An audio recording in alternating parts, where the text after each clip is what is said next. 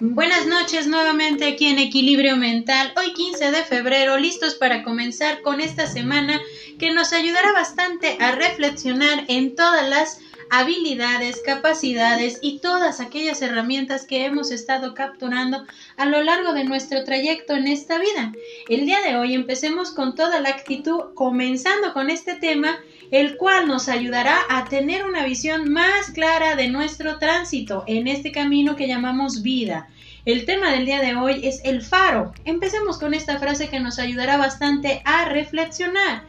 Cuando miras desde la perspectiva del faro, de la compasión, aún en las tormentas, proyecta serena luz a tu alrededor empecemos con esta parte de poder ser nosotros esa luz que podamos iluminar nuestro trayecto y el trayecto de otras personas. Tomando ideas sobre el libro de destellos de Ana María Rebati, para ser faroles debemos estar iluminados por dentro. Esta parte de entender qué tanta luz, qué tanta aceptación, confianza, amor propio podemos tener en nosotros, es esa parte que nos llevará bastante a la parte de poder iluminar a los demás pero sin olvidar que también tenemos que irnos iluminando nosotros, esa aceptación, ese compromiso, ese amor propio, esa manera de ver lo que estamos acompañando en nuestra vida puede ser una luz de tránsito que nos puede ayudar a ir iluminando ese camino ir consiguiendo nuestras metas, nuestros objetivos, también es iluminar ese trayecto, es darle sentido a lo que nosotros vamos avanzando en nuestra propia vida. Todos tenemos la habilidad en su momento de ser faroles, que pueden iluminar el camino de los demás, pero no como creemos que puede ser esto en la vida de otros. ¿Cómo lo podemos hacer?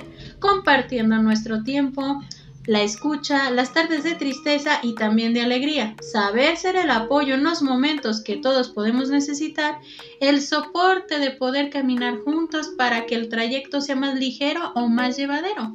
Muchas veces nos vamos a encontrar personas en nuestro camino, sean amigos, sea familia, sea pareja, sean compañeros de trabajo que nos van a estar de alguna manera iluminando también ese trayecto con la manera de ver esas habilidades. A veces somos muy críticos en vernos a nosotros mismos como esa parte de ser ese soporte, de ser esa ayuda constante. Cuanto menos lo pensamos, nosotros nos convertimos en ese soporte y en esa ayuda para la otra persona que lo necesita. Cuando nosotros podemos ser empáticos desde la manera de comprender cómo la persona está sufriendo una situación, está viviendo algo que en ese momento siente la persona que puede ser muy, muy pesado. Cuando nosotros empezamos a comprender las situaciones de las demás personas, estamos practicando esa parte de empatía, estamos practicando esa parte de entender comúnmente como lo que dicen, ponerte en los zapatos del otro entendiendo que a veces esos zapatos nos pueden quedar o muy grandes o nos pueden quedar muy apretados pero entendiendo que cuando yo voy a ser empático con otra persona, me convierto en ese faro, en ese farol que va a poder iluminar también su camino, sabiendo ser el apoyo de escucha, sabiendo entender que la perspectiva de la persona es distinta a la mía, pero no me limita a poder ser ese soporte en ese momento que lo más lo necesita. Dar luz y comunicar vida donde no hay dar luz a los seres que viven sin saber por qué ni por qué, para qué viven. Entender que dar luz y comunicar la vida es emprender ese camino de disfrutar, de saber sobrellevar las dificultades con ese optimismo, con esa manera de ver la vida de manera distinta, entendiendo que muchas veces esa perspectiva que podemos tener de ir superando o asimilando cada reto, cada situación, puede ser también alentador para las personas que están a nuestro alrededor. Ver que de alguna manera nosotros nos convertimos nuevamente en ese apoyo, en ese soporte de entender que podemos salir adelante, también teniendo modelos, también teniendo un punto de referencia que nos puede indicar que aunque esté la situación lo más complicada, lo más difícil de sobrellevarla, nos podemos encontrar con personas que pueden ser esa luz en nuestro camino, que pueden ser esa escucha que yo necesitaba. Muchas veces pensamos que solamente nuestros problemas los vamos a resolver nosotros solos. Pero también hay que entender las limitaciones de que a veces podemos encontrarnos en situaciones que sentimos o pensamos que no podemos sobrellevarlo nosotros solos y buscamos a una persona o a varias personas que nos puedan escuchar y dar ese apoyo que necesitamos en ese momento. Entendiendo la parte de los límites, podremos iluminar y darles un poco de lo que llevamos dentro. No porque nosotros seamos una luz quiere decir que nosotros no estemos pasando por situaciones complicadas o difíciles, sino que en ese momento estamos siendo empáticos y sabemos entender de alguna forma lo que puede estar sobrellevando la otra persona, sabiendo hacer ese soporte en la escucha o simplemente ser ese soporte para que la persona pueda buscar opciones, buscar opciones para encontrarse con una respuesta al problema que puede estar solucionando.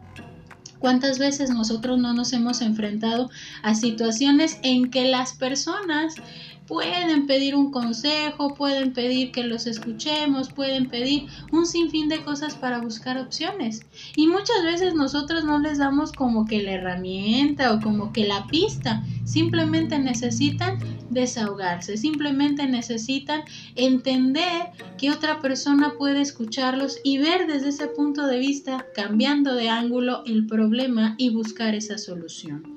Entendiendo esta parte, Vamos a empezar con este pequeño pensamiento, reflexión que nos ayudará bastante a entender lo que podemos dar y lo que tenemos que entregar siempre y cuando entendiendo los límites, sin olvidarnos que somos ese faro, ese faro que puede iluminar mi trayecto, el trayecto de los demás, pero sobre todo entender que podemos ser esa luz tanto para nuestro camino como para el camino de los demás.